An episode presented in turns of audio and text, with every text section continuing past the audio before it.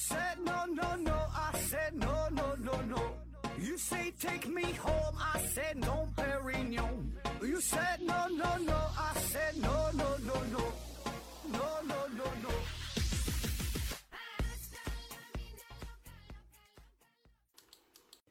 拼命探索，不计后果。欢迎您收听《思考盒子》，本节目由喜马拉雅平台独家播出。今天呢，咱们继续聊这个统计学系列啊，叫“虚假的真相”。呃，与上一期节目叫“真实的谎言”，哎，这是一个呼应啊。就是我们在平时日常生活当中，在网上看到很多统计数据的时候啊，很容易被这些数字所迷惑，因为统计学本身这就是一个非常高深的学问啊。呃，一定它不是说简单的这个什么加减乘除，用个 Excel 表格啊一统计就完事儿，对吧？因为咱们掌握的都是非常粗浅的啊，而且呢，呃，会根据相关部门的一些要求吧，呃，会对这些数据进行一些技术上细节上的处理。那我们这些大众呢，就很容易被误导，呃，再加上统计学本身就存在着一些和我们平时认为的并不一样的地方啊，所以呢，我们看到的数据啊，往往并不是你以为的事情的真相。呃，同样哈，咱们还是分这么几个主题吧。呃，第一个叫做基本比率谬误啊，基本比率谬误这个稍微难点哈，直接看例子，听懂算哈，听不懂咱就是当个热闹也无所谓啊。直接看例子，说小明啊，小明有一天去医院体检，结果呢，发现他有一个检查指标是非常高。那么这个指标高的话呢，就高度提示他有可能患上了一种叫做先天性 ABCD 综合症啊，这种疾病很罕见，全世界也没有太多的报道。而且呢，目前来看啊，患上这个病之后，应该就是一个不治之症啊，没有什么特效的药物。当时啊，小明听了之后，整个人都吓傻了啊，直接瘫在了地上。然后呢，医生就告诉他，哎，这事儿啊，你也不用过分担心。因为啥呢？这个实验室的检查它都是有一定误差的，不是说百分之百准确，不是说这个指标一高，认定你就有这个病了，啊，这个检查呢会有百分之一的假阳性率和百分之一的假阴性率，啊，啥意思哈？假阳性率呢，就是说本来你没有这个病，然后检查结果呢显示是阳性，假阴性率呢，就是你本来有这个病，但是呢检查是阴性啊，没检查出来，啊，这个就是受限于。检测的设备、仪器呀、试剂呀等等吧，呃，这个难以避免的哈，多多少少都会有啊。而这个医院呢，对于这项先天性 ABCD 综合症的结果呢，就是有百分之一的假阳性率，百分之一的假阴性率啊。那小明听了之后说：“那你这百分之一，这个这也太少了，对吧？那就算是有百分之一，我这是假阳性，那我感染的概率仍然是高达百分之九十九啊，对吧？你假阳阳性率才百分之一呀，对吧？既然我阳性了。”那只有百分之一的机会说我没得病啊，那我还是很可能得病啊！哎，说完了，还是很担心、很害怕啊。医生说不是这样式儿的啊，因为你得的这个病吧，这是一个罕见病啊，发生发病率是非常非常低啊，很少见嘛。所以呢，你这个事儿呢还得考虑到，就你这种疾病在人群当中的发病率才行啊。假设说啊，假设说这种疾病在人群中的发病率是一千万分之一，那么利用。贝叶斯定理啊，这么一算的话，小明实际上真正患上先天性 ABCD 综合症的可能性只有十万分之一。也就是说，这种疾病在人群当中的发病率会直接影响到最终的结果啊。那咱们换一种方式哈，可能比较好理解啊。嗯，那假设说哈，这马斯克啊，有一天呢大发善心，说呀，我在全中国哎随机呢要选一个幸运儿，我给他十亿美元。那怎么选呢？咱就是随机呃抽取一个中国人的身份证号啊，选了一个号，然后我在电视上呢公布出来啊，看看是谁，我把这十亿美元就给他。然后这天呢就抽奖了，就就公布这个结果嘛。你也是坐在电视机前眼巴巴的等着啊。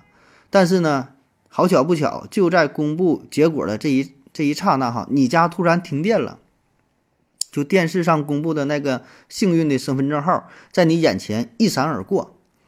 你看了之后吧，呃，大概看了一下，但是没能完全看清楚，因为身份证这号的很长很长的位数哈。但是呢，隐约的感觉这个号跟自己的身份证号还很像啊。那么说，你觉得你被选中的机会有多大呢？你想想，全中国十四亿人就选一个，你看感觉这个跟你很像啊。你是不是真的这么幸运呢？啊，那咱再换另外一种场景啊，所以马斯克还是大发善心啊，他说呢要在中国选取一亿个幸运儿，每个人给十美元，那，这机会就大了，对吧？钱很少，但是机会大了。同样啊，也是说在电视上开奖公布这个呃获奖中奖的人啊，啊，同样你也是在电视上这一闪而过，看到了一个身份证号跟自己的很像啊，也是然后突然就停电了。那么这个时候，你是不是觉得自己被选中的机会更大呢？啊，其实你看这两两两个事儿，它都是一样的，对吧？都是说呃抽取号码，然后你看没看清，然后一闪而过，对吧？你看的也都是同样的结果。可是问题就是因为选取的人数多少不一样，哎，所以呢，你是否中奖这种可能性它是完全不一样的啊。同样也可以利用这个贝叶斯定理啊进行一个一个简单的计算啊。那咱们再看一个经典的问题啊，嗯，说在一个城市啊，这城市当中呢只有两种颜色的出租车，一个是蓝色，一个是绿色，蓝色的呢占百分之十五，绿色的占百分之八十五。然后有一天晚上啊，有一个出租车夜间。肇事啊！肇事之后逃逸，当时呢，现场有一位目击证人啊，这个人就看到了这个车。这位目击者说呀，呃，能看到这个肇事的出租车是蓝色的车啊，这是他当时看到他提供的这个证词。但问题是呢，因为是晚上嘛，然后再加上蓝色和绿色可能有有点这个相像相似的地方，哎，有可能看错。那么。他这个目击的可信度有多高呢？是不是看的百分之百准确呢？那公安人员呢，就根据在相同情况下对目击者进行了蓝绿的测试，从而得到的结果呢是百分之八十的情况下识别率是正确的啊，有百分之二十是不正确的啊，百分之二十可能是就是他可能把这个蓝和绿看反看错了。那么通过这些信息，哎，那最终这个肇事车辆是蓝色的可能性有多大呢？那乍一听，我们通常理解，那那可能那就是百分之八十呗，对吧？因为他看着他说是蓝色，然后有百分之八十看的是对的，百分之二十情况下看的错的，那就百分之八十是是蓝色呗，啊，那实际上呢，它并不是哈，并不是，因为这里边你要说是百分之八十的话，这就没有考虑到这个城市当中蓝绿车的比例的问题啊，因为这个蓝绿车的比例并不一样啊，蓝色车相对比较少，绿色车相对比较多，所以呢，同样还是根据这个贝叶斯定理最后一算啊，肇事的蓝色的车辆。这个这个概率哈，呃，不到百分之八十。实际上呢，最后一算完只有百分之四十一啊。而绿色车辆可能性呢是高达百分之五十九啊。也就是说，本身这个城市当中蓝色车的比例是比较低的。那么在考虑到这个人啊有可能看错的这种情况下，综合一计算啊，即使他看到的是他说是蓝色的车，那么经过这个修订之后啊，真正是蓝色的可能性比绿色呢还是要低一些啊。所以这个就是你得考虑。整体当中，呃，不同的这个比例嘛，这叫基本比率谬误啊。下一个啊，嗯，伯克森悖论哈，伯克森悖论，嗯，伯克森悖论，这个就是，如果你对两个特性有一个总体的要求，这两个特性哪怕没有关系啊，甚至哪怕是正相关的，那在你考察范围之内，让你的感觉呀，他们也是负相关的。嗯，有点听不太懂哈，这说的确实不太像人话。最早啊，这是在一九四六年由美国医生兼统计学家约瑟夫·伯克森哎他提出来的啊，这个挺有意思哈，你说一说。呃，当时呢，他是研究医院当中患有糖尿病和胆囊炎的这两种病人的比例和这个关系啊，结果呢就发现啊，在糖尿病这个人群当中呢，患有胆囊炎的人很少。在胆囊炎这个人群当中呢，患有糖尿病的人很少，还，感觉这两个病啊是负相关的，啊，就是说得糖尿病的好像就不容易得胆囊炎，得胆囊炎的人就不容易得糖尿病啊。可问题是呢，这两个病在医学上来说好像没有什么直接的关系啊，不是说负相关的，对吧？也没有说得了这个病对于另外一种呃疾病就是一种保护机制啊，我得了这个就不容易得那个啊，就没没没有这方面的研究。他想这是咋回事呢？是自己统计的问题呀，研究的错误啊，还是说的医学上有什么关系？咱还不知道呢。他就把这个事儿写成了一个论文发表出来，然后大伙儿一研究就讨论这个事儿。那原因是啥呢？就是，呃，产生伯克森悖论呢，最主要的就是在他统计数据的时候啊，这些患者他都是住院的病人，而忽略了那些没有住院的病人。哎，这有什么关系呢啊？为了方便起见哈，咱们可以假设在医院当中只有两种疾病啊，咱假设嘛说只有糖尿病和胆囊炎啊这两个疾病。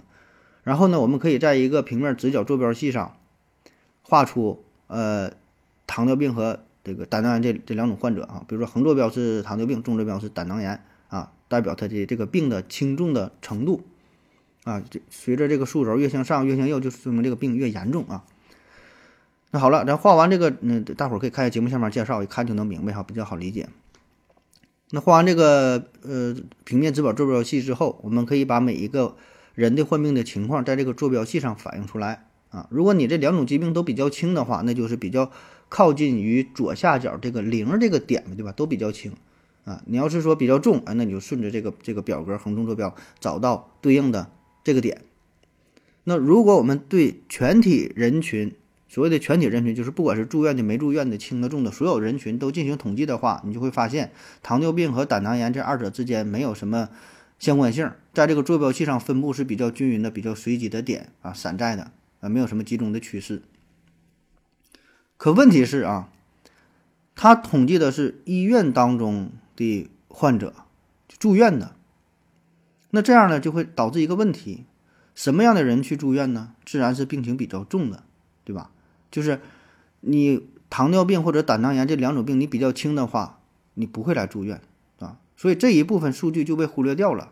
能来住院的，要么是糖尿病比较重的，要么是胆囊炎比较重的，二者必须得有一个你才能来住院，对吧？这是一个大的前提。当然也有可能二者兼有之，两者都非常重。可问题是呢，作为疾病来说，通常只是某一种疾病会更严重，很少很少有说两个病是。同时进展，同时都，呃，变得比较严重，你才来住院，保证是一个轻一个重。那么在其中有一个发展比较严重的时候，你已经来住院了，不会等到另外一个也很严重再来住院。所以这样就导致的结果呈现出来的就是一种疾病比较轻，另外一种疾病没有，或者是或者呃一种是比较重，另外一种是没有或者是非常轻。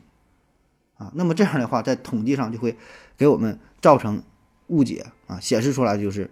哎，患了某种疾病比较轻，另外一种比较重啊，某种比较重，那个就就就就比较轻，表现出来这二者呢是一个负相关。那么应用这个伯克森悖论呢，也可以解释呃社会上很多的问题啊，比如通常我们会觉得长得帅的男人呢都很渣啊，长得帅的男生都很渣，对吧？暖男的好像都很丑啊，为啥会这样啊？因为你想想，如果你是个女生的话，那么一个男生想找你约会。你起码得两个条件得有占一个吧，再说对吧？一个是啥？这男生得长得差不多，长得比较帅，对吧？外貌得行。第二呢，咱说这人品得差不多，对吧？你不能说这人人品太渣，太太太太太太太不行，对吧？就是这个两个条件，起码至少这至少你得满足一个，你才能有机会跟他继续发展下去。如果一个人他这性格还不好，长得就特别丑啊，还性格还挺渣的，你搭理都不会搭理他，根本就没给他这个机会。所以这就相当于我们已经排除了。七部其中一部分的人，对吧？啊，当然，我们这也是一个简化的模型，就相当于只考虑，呃，胆囊炎和糖尿病这两种疾病，对吧？那么在这个模型当中，我们就只考虑了，呃，他的性格和长相，咱们没考虑金钱那等其他因素哈，就为了便于理解啊。那咱说只考虑长相和性格的这两种因素的情况下啊，我们首先把那种性格不好、长得又丑的人忽略掉了，对吧？那我们看到的人，最终跟你约会的往往是两种人，一个呢就是。长得丑啊，但是性格好；另外一种呢，长得帅哈，但性格不好，非常渣。所以呢，这给我们的感觉就是他的他的性格和他的长相，这俩是负负相关，对吧？越丑的越是暖男哈，越帅的越是越是渣男，对吧？实际上这不是相当于糖尿病和这个胆囊炎这两种疾病嘛？它没有什么直接关系，但呈现出来就是这种结果啊。当然也有少数这种又帅。然后，然后性格又好，对你又又很好的这种暖男啊，也有，但这种情况呢比较少见啊。即使有的话，他可能也不会看上你啊。那再比如呢，咱比较熟悉、经常说的叫高分低能啊，什么寒门出贵子啊，还有什么颜值高的演员没有演技哈，漂亮的女生什么不出名啊。其实呢，这些都可以用伯克森悖论来解释，或者说跟这个伯克森悖论吧有一定关系，并不是全部关系，是有一定关系。也就是我们会。呃，忽略掉很大一部分沉默的数据啊，那些我们看不到的，然后呢，表现出来的就是一种负相关的关系啊啊，其实这个就是因为统计的数据不够全面啊，就是说高分低能这个事儿，有高分高能的，有高分低能的，有低分低能的，有低分高能的。那么低分低能的这种人，我们自然是不会在意，对吧？他分儿也低，能力也低，你说咱看他干啥？然后呢，高分高能的人呢，确实这种人又很少，对吧？这都是凤毛麟角，人中之龙凤，很少。所以剩下的是啥？那无非就是高分低能的和低分高能的。所以呢，给我们的感觉就是分数和能力这俩是负相关。啊，再比如演员的话，呃，四种对吧？要么就是长得好看，演技也高；要么就是长得好看，演技不高；要么就是长得不好看，演技高；要么长得不好看，演技也不高。而对于那种长得不好看、演技也也不行的人，自然也是被忽略掉了，你根本就不会谈论他。然后长得好看的、演技好的人，确实又非常少，又是凤毛麟角的事儿啊。所以剩下的就是，呃，演技好的，长得不行的，或者是长得行的、演技不好的。哎，你看这又是一个负相关的结果。当然，这个也是还跟什么幸存者偏差呀等等啊，就是跟别的这些呃都有有一定关系啊，这咱就不展开说了啊。下一个哈，布雷斯悖论。嗯，布雷斯悖论这个是什么意思啊？就是在一个交通网络上，如果增加一条道路，反而呢会使得网网络上整个旅行的时间增加。呃，就是相当于在正常就原来这么一个道儿啊，你再开了另外一条道儿，加了一个道儿。非但没能缓解这个交通压力啊，还会让这个整个这个这个交通啊，这个压力更大啊，变得更堵啊，听着有点难理解啊，就怎么加了一个道，怎么还能还更堵呢？哎，确实就这回事儿啊。那直接看一个例子，说一九六九年在德国斯图加特，呃，新开了一条道路啊，原来想法很简单，就是缓解一下交通压力嘛。那结果呢，适得其反，交通呢变得更加恶化，水泄不通。最后呢，政府没办法，也没研究怎么，没研究明白咋回事，反正先把这个道给堵上吧啊！堵上之后呢，恢复了原来的交通状态啊。虽然也很堵，但是起码说还能还能走动哈。你修了这条道之后，道根本就走不了了。所以后来很多数学家呀、城市学家等等嘛，就注意到了这个问题，就开始研究研究，哎，这玩意儿咋回事儿啊？后来就明白了，这道儿啊也不是说的你想咋修就咋修，不是说的你你开辟了一个新的道路你就能好啊，甚至说在原有的基础上，你把有些道这个多余道给它封上。反而会更加提高城市交通网络的整体效率。比如说，在一九九六年世界地球日啊，就是呃四月二十二号这一天，当天的纽约政府决定啊关闭最繁忙的一条道路——第四十二号大街啊，这个是非常非常繁忙，就核心的核心那个道路啊。那想封这个路，那你想封这个路，自然得提前就得通知大家呀，媒体上也会进行报道啊，说地球日要来了啊，四月二十号咱们要把这四十二号大街给封了啊。然后？是当时纽约媒体报道，市民觉得，很这不是你封道啊，这是这是市政府封了呀！你这有病吗？对吧？本来是纽约这地方，这都堵成啥样了啊？你这个，你你这要把这道封了，这政府绝对脑袋是秀逗了，是脑袋瓦特了，对吧？这纽约这是全世界的中心，这交通你都知道，都非常繁华，天天堵得跟沙丁鱼似的。你看，你看，在世界地球日还要封道，不敢想象啊！大伙儿都等着看热闹呢。说预言呐，这四月二十二号不是世界地球日啊，这是这是世界地球末日啊！哎，可是结果很意外，在这一天到来的时候，并没有人们想象当中的出现那种大拥堵的情况啊，反而呢很通畅。类似的，在呃韩国首尔，首尔中心呢有一条叫清溪川的河流，你现在去那旅游能看到哈清溪川，很漂亮，全长呢是十公里多点儿吧，总流域面积呢达到了。五十九点八三平方公里，哎，挺大的这么这么一条河。这个河呀，原来没有，原来不是河，这是一个后来人工建造的河流，不是自然形成的。哎，那为什么在这么繁忙的地方整这条河还挺好看啊？原来这地儿呢是一条六车道，一个高速公路，每天都要承载十六万辆的这个车流的这么一个高速公路啊，交通要道。后来呢，就给它改成一条河啊。当时人们也非常不理解，同样这首尔也是啊，就大都市啊，非常拥堵。说这么市政府这封了一天也不干点人事儿啊，天天就是说刨刨了挖挖挖了刨，你这你这不是拆呢？你不瞎拆呢吗？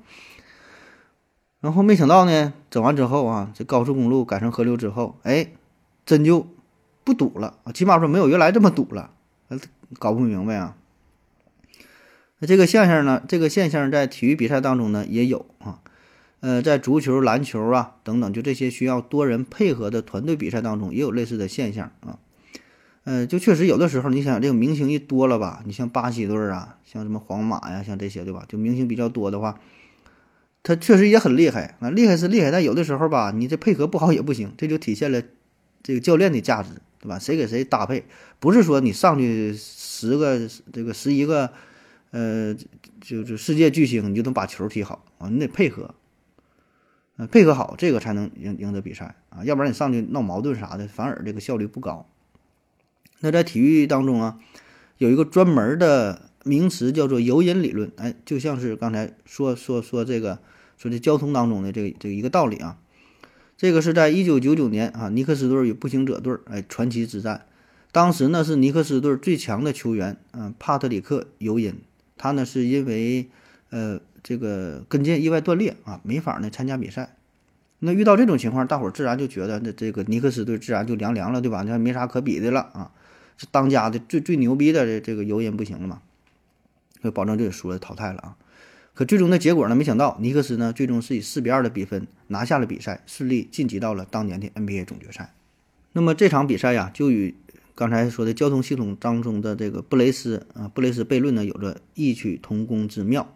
后来呢，还真的就有专业人士对这个比赛进行分析，构建了一个模型啊，也就是说用电脑模拟一下啊。说这个尤因如果在场上的话呢，那么大伙儿的这个战术安排啊，整个的安排啊，都得是围绕着这个尤因进行进行打，对吧？就他的主要他核心呐，那这就有点像这个交通道路上，哎，都走这条，呃，大伙儿经常走的道啊，就非常繁忙嘛，就非常依赖于他。所以呢，最终结果这效率可能并不高啊。你把这个道给拆了啊，像像尤因下场了之后，反而呢可以把其他的队员给盘活了，哎，其他的道啊给激活了。这个效率呢，反而就更高。那么为什么会这样啊？其实这个背后的核心呢，还是这个纳什均衡理论，也就是我们每个人都会在考虑自己这点事儿啊，都有自己的小心思，都觉得自己很聪明啊，就像开车似的，哎，都觉得我都都都想走这条道，这条道是最近的道，大伙儿都这么走。但是无数个个体自以为的聪明汇总在一起啊，得到的他就他就是不聪明啊，他就是起码说不是最优解。反而呢，会让终最终的结果呢变得是越来越烂。所以你这个新道路的增加呢，就会让无数的个体陷入到了囚徒困境当中啊。最终这个纳什的纳什均衡结果就是就是双输的结果啊。就大伙儿都选这个新的道路，那就变得更堵了。所以呢，莫莫不如把这个道呢就给就给裁掉啊。好了，咱休息一会儿。我要跟正南去尿尿，你要不要一起去啊？我也要去。呃，风姐，我要跟正南、阿呆一起去尿尿，你要不要一起去啊？好了，喝了口水回来，咱们继续聊啊。下一个呢叫做罗杰斯现象啊，也叫罗杰斯悖论，说的是啥呢？就是两组数据当中，呃，把一组数据当中的某一项移到另外一组，结果呢就会导致两组的平均值啊都增大啊。这个好理解，比如说一组数据当中。呃，一组数据是四十五十六十，平均数呢就是五十；另一组数据呢是七十八十九十，平均数呢就是八十。那咱们把第二组数据当中的七十放到第一组，结果呢，第一组变成了四十五十六十七十，平均数呢变成了五十五；第二组呢只剩下八十和九十，平均数呢变成了八十五。你看，两组数据的平均值都比原来大了，哎，这就叫罗杰斯现象啊。最早呢，这句话呢，这是源于美国一位喜剧演员叫做罗杰斯，他的一句玩笑。他说呢，俄克拉荷马州的一个流民啊，就离开了自己的家乡，然后他们呢都搬到了加利福尼亚啊，结果呢就会提升这两个州的平均智力水平啊，就这么一句开玩笑啊。那这个事儿吧，就咱们乍一听感觉，这应该挺容易发现的，对吧？这不很很明显的事儿嘛，这有啥不好理解的？哎，那只是因为我刚才举的这个例子是比较浅显易懂，那在实际应用当中呢，它有有很大的迷惑性。说一个医学上的问题啊，呃，在医学上有一个检验的指标叫做前列腺特异特异抗原哈，PSA 前列腺特异抗原，这个是在咱泌尿外科非常常用的一个辅助筛查前列腺癌的指标，呃，抽血化验就行，正常的是零到四啊，你一看这个指标高，哎，那就高度提示怀疑啊，哎，有可能是呃前列腺癌了啊，一化验就能明白。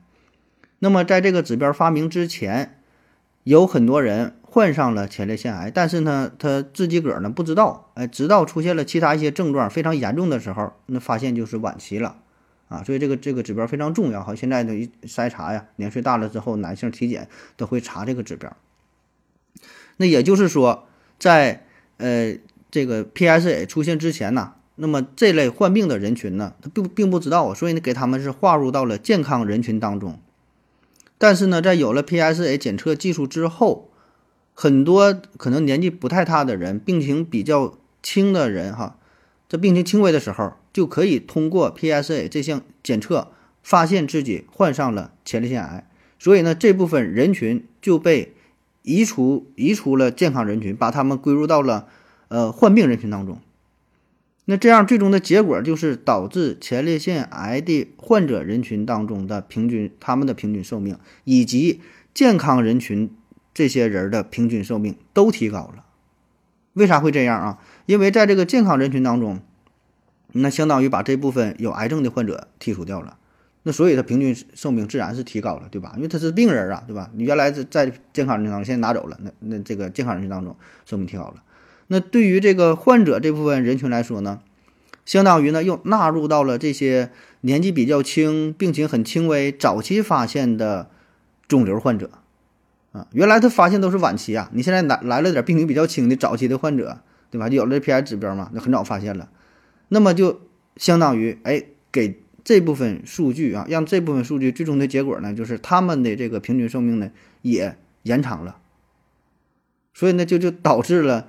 呃，健康人群和患病人群这两个人群的平均寿命都提升了，啊，就是在这个 PSA 检测之后，哎，所以呢，这就给我们带来了一些误解，就误以为这个 PSA 的检测能够延长，嗯，我们的整体的寿命啊，其实呢，并非如此啊，或者说它它有一个这个早期发现、早治疗的这个作用啊，但并不是，呃，真正的从根本上。让人类整体的寿命都提升了啊！这里边有一个统计学的错谬误吧啊，在这里边就是这个数据统计把一部分人群移走了啊，这个才是背后的更根本的原因。下一个呢叫做生日悖论啊，这个估计大伙儿都听过了啊，就是说在一个班级或者说一个房间或者说一个组织啊，如果这这一帮人哈超过二十三个人的话，那么至少有两个人的生日是同一天的概率就要大于百分之五十。那我们可以回想一下，就是你上学的时候，那上学时候一个班级，我感觉少说也得三四十人，对吧？多的可能得五六十人。那你就会发现，在你班级上，往往会有两个人甚至多个人生日是同一天，哎，非常巧。那如果通过严格的计算计算的话，我们就会发现，如果一个班是六十个人的话，那么两个人的生日是同一天，这种这种概率啊，高达百分之九十九以上啊！这基本来说呢，保证就有两个人是一天生日了。啊，这事儿就跟咱们的直觉是完全不一样的，因为我们这个本能的哈，就凭直觉吧，咱们的感觉吧，就说一年三百六十五天，那班级这么多人，如果说至少两个人生日是同一天的话，那感觉好像得起码得一百八十多个人才能确保说两个人的生日是同一天，对吧？哎，没想到二十三个人就足够了，这概率就能大于百分之五十了啊。那这具体的计算过程呢，也并不复杂。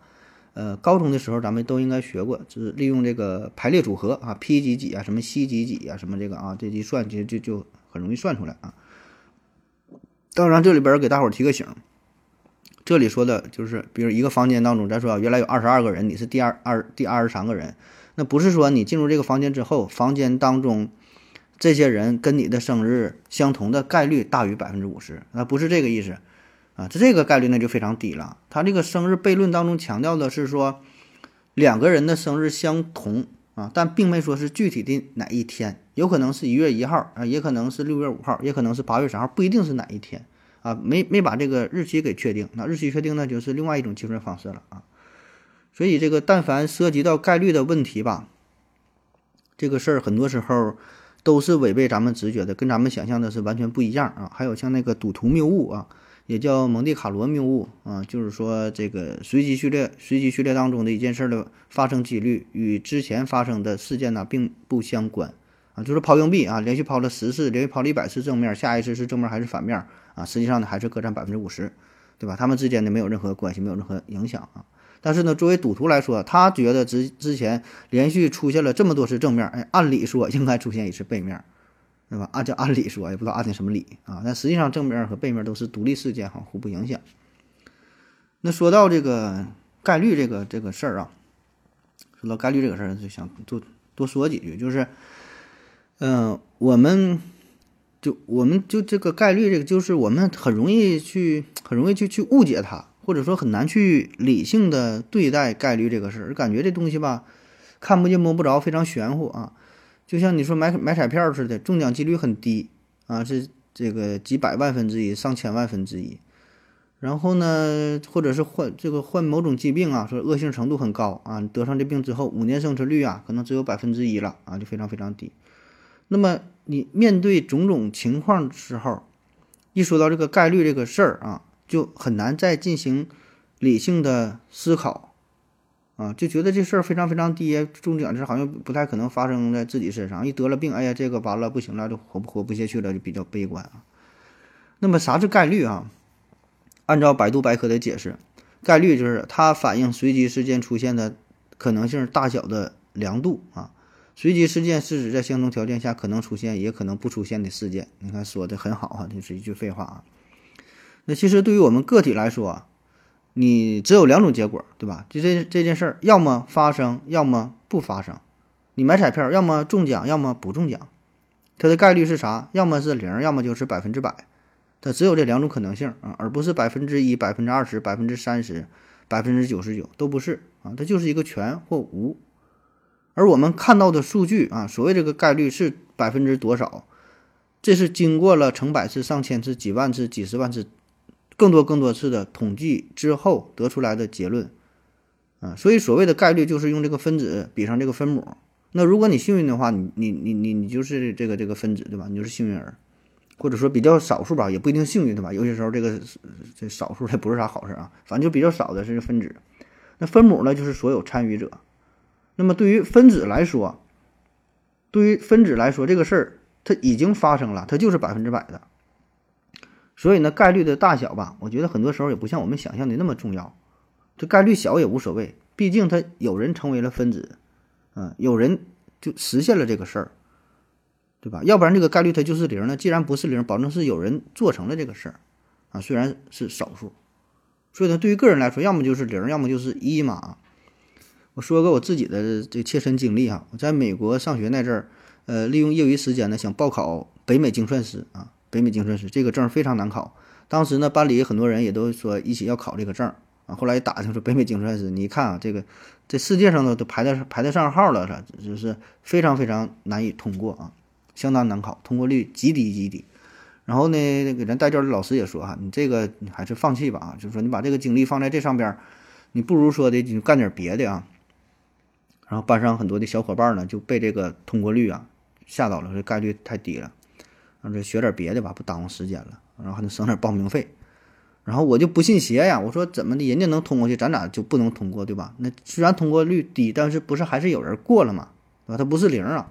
哎，然后我就坚持学习，啊，确实就是通过的人很少，但是通过率，这对于你个人来说，要么就是过，要么就是不过，对吧？通过率呢，它是通过整体数据统计出来的。既然上面有分子，它保证是是有人过了，对吧？过的这个人是百分之百啊。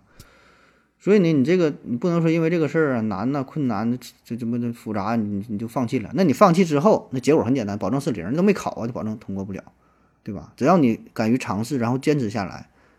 那对于你来说，就有可能是百分之一，这个时候，那对于你来说就有可能是百分之百，对吧？所以在这里是百分之一、百分之零点一、百分之什么几，那对于你来不重要，对吧？你就是零和百分之百啊。当然了，我最后确实也没通过这个考试哈，这考试确实他妈太难了啊。那关于概率这个事儿，我又想到两个好玩的问题哈，一个呢是与炸弹有关的故事啊，这两个都是跟炸弹有关啊。一个跟炸弹有关，另外呢也是跟炸弹有关啊。嗯，咱先说第一个是一个坐飞机的事儿啊。说有一个人呢第一次坐飞机，嗯、然后呢身上呢带了一个炸弹啊，那自然就被人发现了呗。一过安检就看着成怎么带个炸弹呢？问他你是啥恐怖分子啊？背后是谁指使你的？为什么要这么去做啊？这人说不是这样式儿的，我我不是恐怖分子，我是一个业余的数学家。嗯，为啥带炸弹哈？因为我通过概率上的计算哈，因为你想想，呃，坐飞机。带炸弹这个事儿吧，呃，发生几率很低，但是说如果你真要是遇上了，哎，基本就要命的，对吧？非常严重。然后呢，我通过计算发现呢，飞机上出现同时出现两个炸弹，那这个几率就更低了，对吧？比如说啊，正常来说，通过长期的统计发现，飞机上出现炸弹的可能性，咱假设说是百分之一。那同时出现两个炸弹，这个概率那就是万分之一了，对吧？百分之一乘以百分之一，所以呢，我带上一个，这样的话，我不就就降低了这个飞机上出现炸弹的可能性嘛？而且呢，我自己带炸弹，我自己我能控制，我确保我这个炸弹不会爆炸，我就带一下，啊，这我这不就更安全了吗？那对不对呢？哈，当然不对了啊，就是你带不带炸弹，你也不会影响到别人是否带炸弹呢。第二个关于炸弹的问题啊，是说，呃，在这个战场上，在战在战场上啊，一个丰富经验的老兵呢，告诉这个新兵说呀，哎，你身边如果有一颗呃炸弹爆炸了，那么爆炸之后，这不有个弹坑吗？你赶紧躲在这个弹坑里，因为两颗炸弹同时落入同一个地方，那么这种可能性是非常低，对吧？两个你说都炸一个地方，这概率太太低了。那这话有道理没？呃，有道理也有道理，但也不是完全有道理啊。或者说，他这个他这个后半句话说的很对，就是说一个地方连续被两个炮弹连续击中的这个概率很很低啊。但是呢，问题是他这个事儿吧，就是看你怎么去描述啊。他已经炸完了，你再炸这块儿呢，它仍然所有的地方这种这种概率是一样的。就是炮弹它不长眼睛，它也没有记忆力，落在任何一个地方都是随机出现的。所以呢，你第一次炮弹落在了某个位置，这是既定事实，不会影响到第二次它的落点，除非说你，呃，在炸弹还没有落地之前，你选一个地方，你说，哎，我选了这个地方，它连续，呃，都两个炸弹都落在这儿，那这个概率当然是非常非常低的，对吧？下一个呢是关于样本的问题啊，样本，呃，样本和大数据这个事儿啊，就是在这个调查过程当中。人们不一定会说真话，就是这个数据啊，你调查的可能是一些虚假的数据啊。就有些时候啊，是因为虚荣心；有些时候，就是比如说一些涉及到道德呀、政治啊这些问题，对吧？再我说，再比如那个问问你这个收入的问题，对吧？问这个男性长度的问题、时间的问题，那大伙儿呢可能都会呃撒谎，对吧？不可能说的那么真实。这比如这个美国大选也是啊，美国大选这个事儿啊，它也会有很多干扰的因素。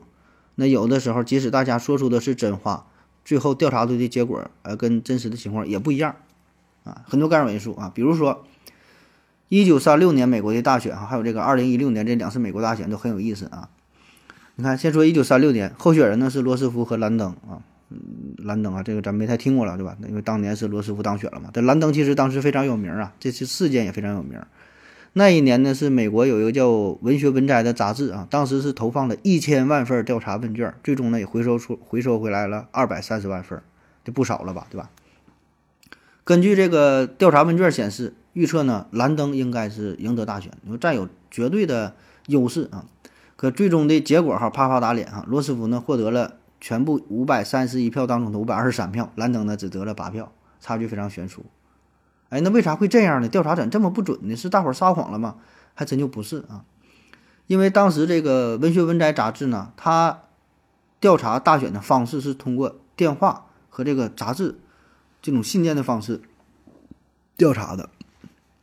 那这也就意味着，他们只能调查到那些呃家里装得起电话的、买得起杂志的人。你想想，这是一九三六年啊。而这些人呢，基本呢都是共和党人啊，就生活呢就还还算不错的，所以这帮人呢，自然他是支持这个兰登，啊，也就是调查的这个样本吧。虽说你说这二百多万份儿，这可不算少，对吧？哎，但是呢，有着明显的偏差，他没分成，他只是在人群当中，比如说他调的都是中产阶级，他没调那没调查那些贫苦人，没调那些穷人，所以呢，这个你没分成的话，最终这个结果当然是只代表某一部分人的民意。啊，数据再大，它也没有用。再比如，二零一六年那个特朗普和希拉里啊，也有类似的情况。之前的民调显示呢，希拉里占有呃绝对的优势，最后呢是特朗普获胜了啊。那这次呢，并不是这个样本分成偏差的问题啊，而是沉默的大多数啊，就是咱们说的嘴上不说，但是身体很诚实啊。所以呢，在这个政治正确这个问题上吧，很多时候容易表现出这些虚假信息，很多人呢不发声啊，所以呢，这样就使得你统计的结果跟真实的情况并不完全一致。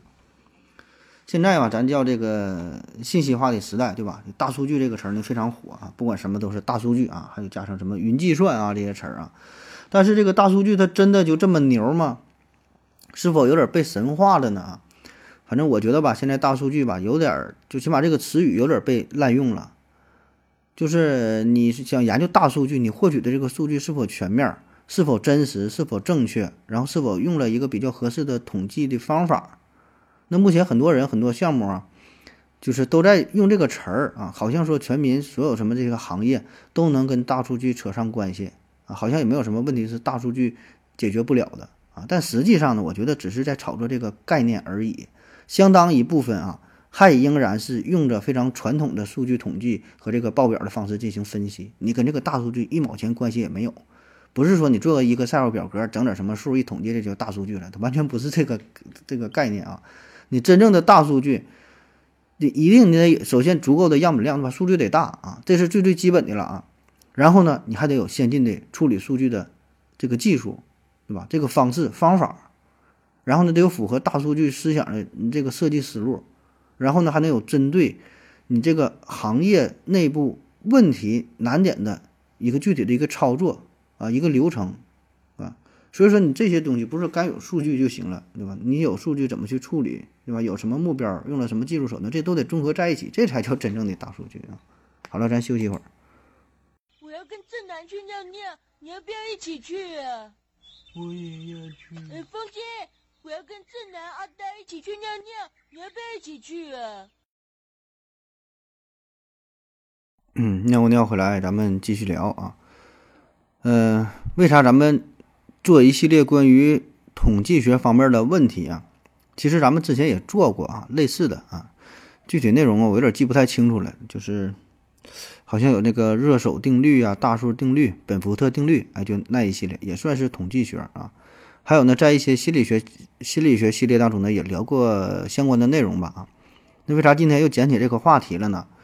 呃，因为现在过年了哈，一过年了吧，就经常看到一些统计学的数据，然后总结一下二零二一年如何如何的，对吧？各种 app 呢也会给你推送啊。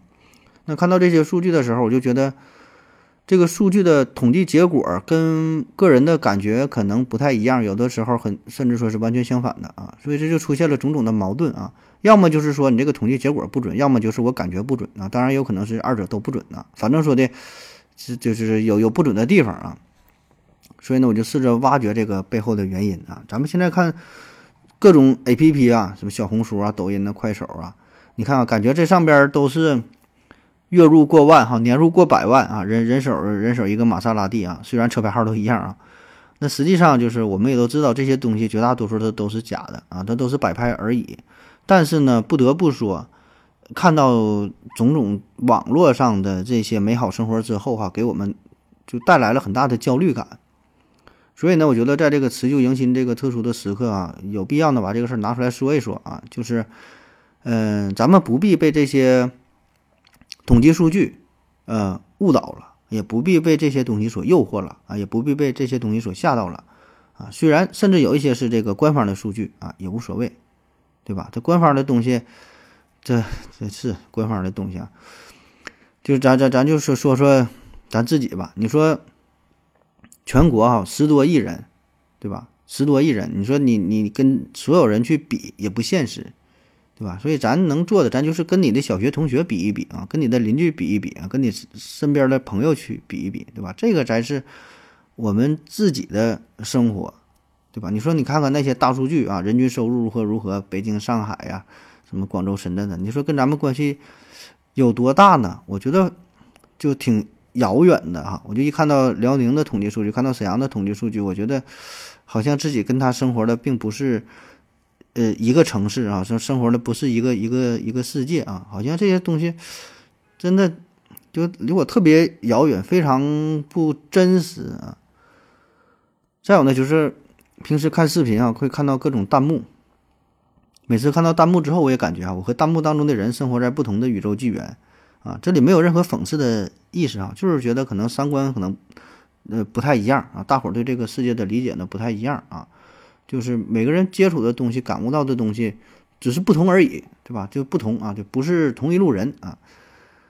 呃，但是这些吧，咱说能够看到的这些人，就嗯发出弹幕的呀、留言的呀、表现出来的，他们呢，呃，可能是少数人，但是呢，他们确实又占据着网络世界上的绝大部分的领地，所以呢，这就导致了一个结果，就这里边一定会存在着非常大的认知偏差，就是有很多人吧，首先他没有上网的权利，对吧？穷的甚至说连饭都吃不上，那还上什么网？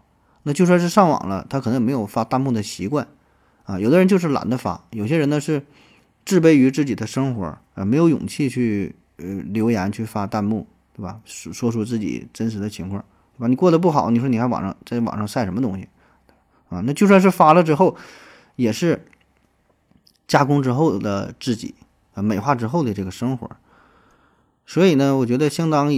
大的一部分群体啊已经被忽略掉了，而呈现出来的呢都是被修饰过的。那么你看，网民、非网民，喜欢发弹幕的，不喜欢发弹幕的，喜欢留言的，不喜欢留言的，那他们在个人境遇方面必然会存在着很大的差异，表现出来的这个内容也只是代表了非常狭窄的一部分的特性啊。所以我们能看到的可能只是众多层面当中的非常非常小的一部分啊。那么自然咱也就不必因为。在网络上看到的这些内容而过度的感慨呀，有什么触动啊？这什么或喜或悲的啊，也不必啊，看个热闹就完事儿了啊。其实我们在看视频啊、看这个留言的时候，各各各种各种神回复啊，嗯，就包含了我们之前聊到的众多的统计学上的谬误啊，什么呃样本量比较小啊，样本量什么选择偏差呀、幸存者偏差呀。对吧？那再加上呢，就是对于这个幸福的理解也不一样啊。就对于幸福理解，就是会存在种种悖论。一九七四年，美国南加州大学经济学教授理查德·伊斯特林，他呢有一部作品叫做《经济增长可以在多大程度上提高人们的快乐》。那在这里边呢，他就提到了一个反常的现象。他说，一个国家纵向的比较，经济增长并没有增进国民的幸福感。然后呢，跨国横向比较。富国的幸福水平与穷国的也相差无几，哎，这就叫幸福悖论啊。换句话说，你看啊，咱们现在生活这个时代，就现在的你啊，呃，就就你个人所知所了解吧，那你和三百年前清朝人比，和一千年前和宋朝人比，你真的就觉得你比他们幸福吗？对吧？就纵向的，呃，经济是飞速的增长了，但是你觉得你会比他们幸福吗？也未必，对吧？然后说横向的比，就是国与国之间的比。那国与国之间比，那你觉得你比朝鲜人民幸福吗？啊，你比印印度人民幸福吗？你比巴基斯坦人幸福吗？对吧？你你比什么？就是这个中东啊那些战火纷飞的那国家人民幸福吗？也不一定，对吧？当然，咱们对这些国家没有深入的了解啊。但是说，幸福这个事儿很难去定义，很难去比较啊，非常复杂，涉及的方面很多，政治、经济的。社会的、文化的、宗教信仰，可能说只是某一个点，呃，就会给你带来一种前所未有的幸福感。比如说，有人在宗教当中找到了归宿，那就非常幸福。同样，也可能会因为某一个点就毁掉了你的一一生，你就让你对你的这个人生、对对这个生命，就失去了所有的欲望啊。所以这事儿非常微妙，对吧？难难以难以去去去比较啊。当时呢，伊斯特林就研究了很多的国家，发现这个幸福悖论呢，这是一种很普遍的现象，就世界范围内普遍存在，不是说某个国家、某个社会、某个政府、某个团体特有的啊，普遍都是这样。幸福悖论啊。那么经济学有个观点嘛，就大大家都听过，这叫呃边际递减，边际递减对，边际递减，就是说你吃第一个包子和你吃第三个包子、第五个包子感觉。明显不一样，对吧？你吃第一个包子，哎，你饿的时候吃第一个包子最管用了。越到后来呢，效果越不好，你吃再多了可能难受，可能吐了。那经济学上也是如此，就随着你收入收入的增加，个人的幸福感是递增的，对吧？你你要从你最开始从八百块钱挣到这个两千块钱的时候，这保证是最幸福啊。从两千到三千，三千到五千，五千到八千，八千一万，一万到两万，就是说你你你你到了一个临界点。你从你的月收入从一个亿到两个亿的时候，可能这个幸福感就不那么强了啊，就饱和了。就在这之后，你收入再多，你就没有什么跟这幸福就没有任何改变了，对吧？你想想，你一个月真的说的达到了一个月赚十亿，然后第二种说一个月赚一百亿，你觉得你的生活还能有什么太大的差别吗？反正我现在是想不到说这个我根本想不到这是什么概念，对吧？没法理解啊！而且呢，就是人家专门研究这个事儿的啊，这统计学家、经济学家，真就是发现有这么一个临界点啊，超过这个之后，嗯，基本就没有感觉了。还有一些经济学家呢是，呃，根据这叫相对收入理论啊，认为这个幸福感呢取决于相对收入水平啊，也就是说，如果所有人的这个收入都提高了哈，你也跟着提高，然后你提高的没有别人提高的高。那你虽然提高了，你还是不开心，对吧？就大伙儿都都都工资都往上涨，都往上涨，你也跟着涨，那你涨没有别人涨得多，你跟自己比是涨了，但你还是不开心。所以这个就是比出来的，这是一个相对的。第二方面呢，就是从这个心理学角度去分析，心理学当中啊有一个叫适应理论哈，说为了适应新环境，人们的心理呢一般会根据外界的刺激啊进行自我的调整，从而呢使得主观情感维持在相对稳定的水平。啊，所以呢，心理学家进一步提出了叫“快乐踏水车”和基准线这两个理论来解释幸福悖论啊。啥意思啊？幸福踏水车就认为说，随着这个收入水平的上升，个人的物质欲望会不断的提升，以至于收入增加的现实被逐渐适应，财富增加所带来的幸福感被削弱。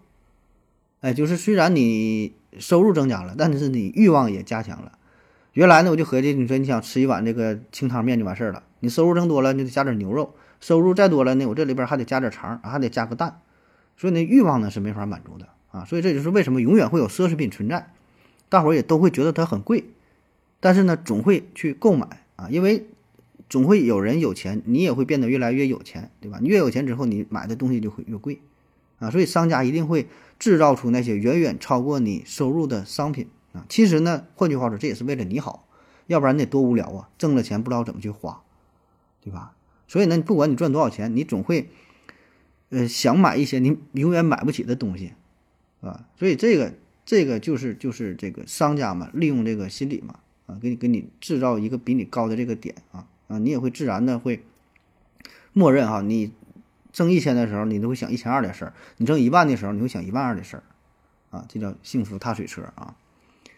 呃，第二叫这个基准线理论哈，这个就是说的基因呐、人格啊、气质等等这些个体因素，会使得每个人拥有一个恒定的幸福基准线。当外界环境发生变化的时候呢，个人的幸福感会围绕着这个基准线上下波动啊。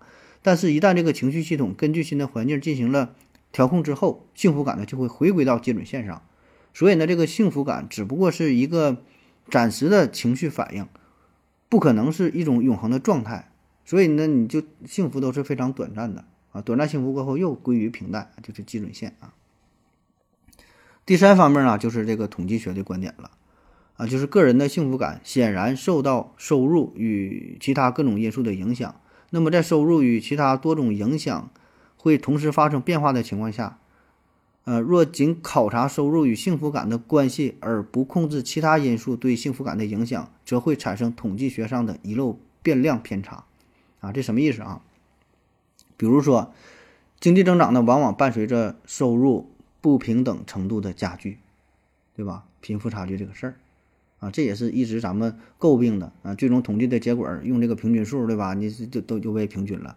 虽然这个平均数一直是在不断的提升，对吧？咱们你说跟八几年比，九几年比，跟这个两千年比，平均收入确实在提升，大家的收入确实也在提高，但是呢，贫富差距。也许啊是在变大啊，这咱不知道啊。所以咱有一句话叫“不患寡患不均”啊。我原来挣我原来挣七百，你挣八百，平均值是七百五啊，我不开心。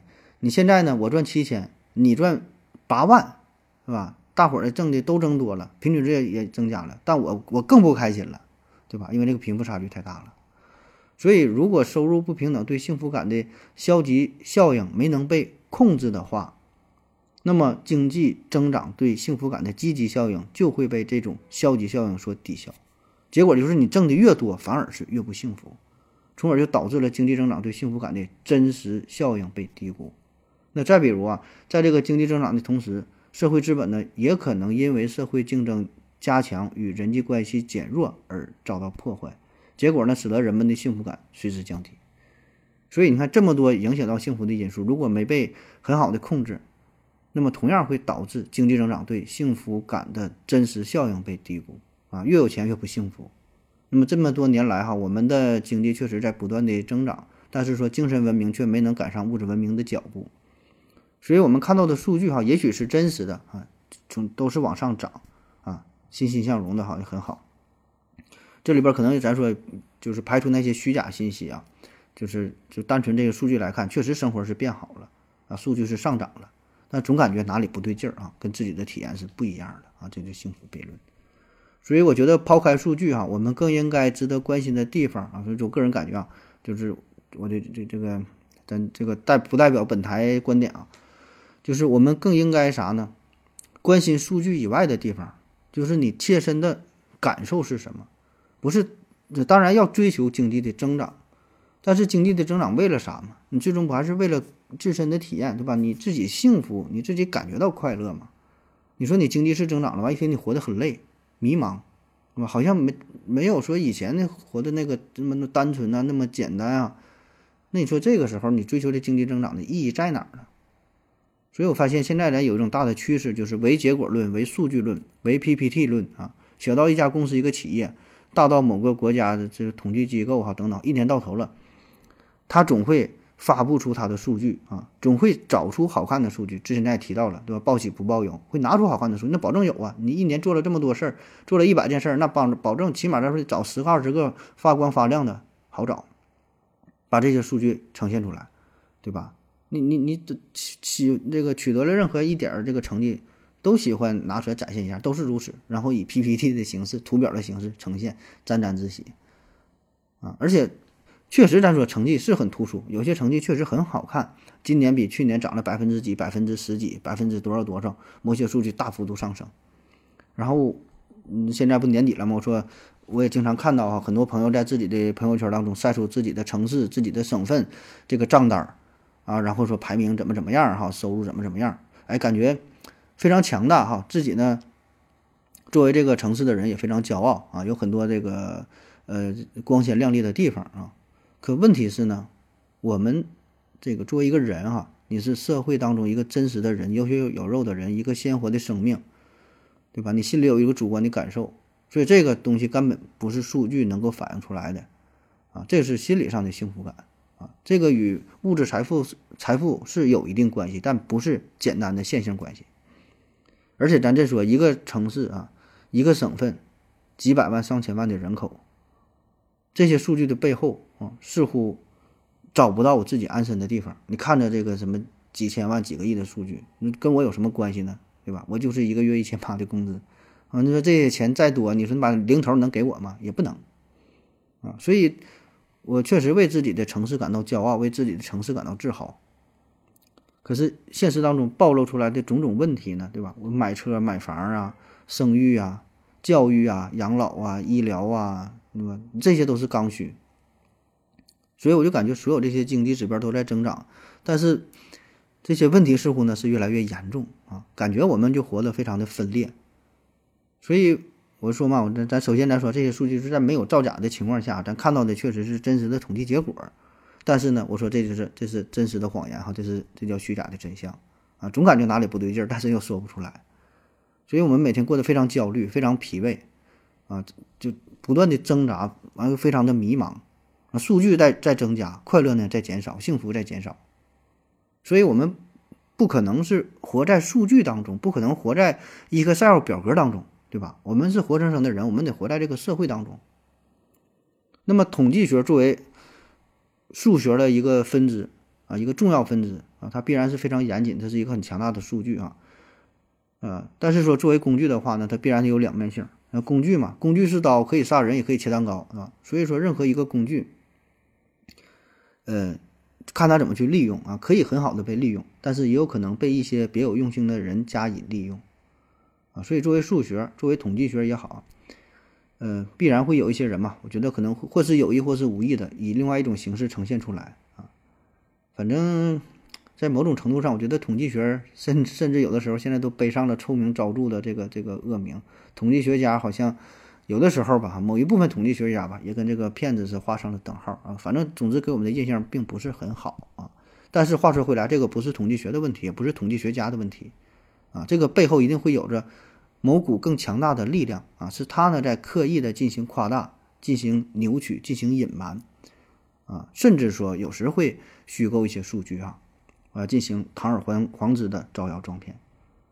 所以呢，这才会啊，让我们在某些媒体上看到各种违背常识的、与我们想象中的不一样的结论和数据啊。那好了哈，今天节目就是这样，感谢各位收听，谢谢大家，再见。谁还记得是谁先说永远的爱我？以前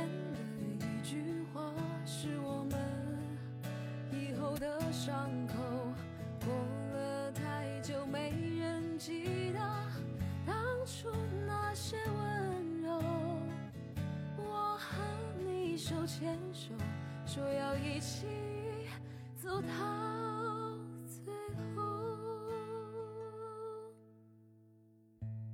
我们都忘了这条路走了多久，心中是清楚的。有一天，有一天都会停的。让时间说真话，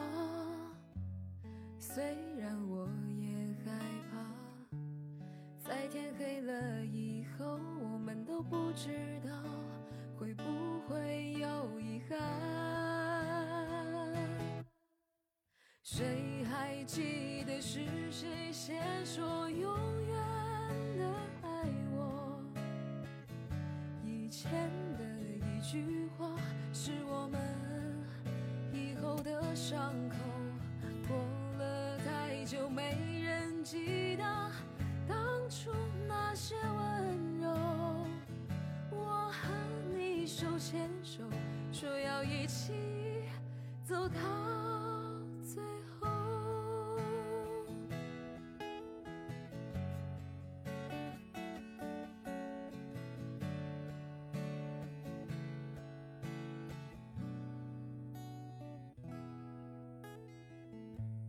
我们都累了，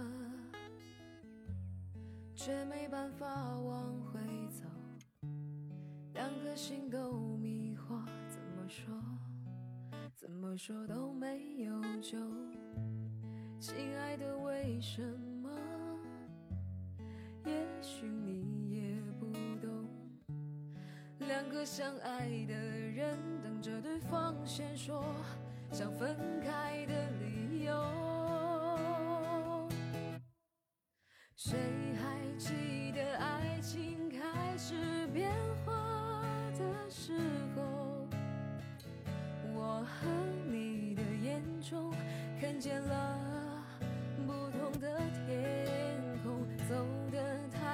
终于走到分岔路的路口。是不是你和我要有两个相反的梦？谁还记得是谁先说永远的爱我？以前的一句话，是我们伤口。过了太久，没人记得当初那些温柔。我和你手牵手，说要一起走到最后。我和你手牵手，说要一起走到。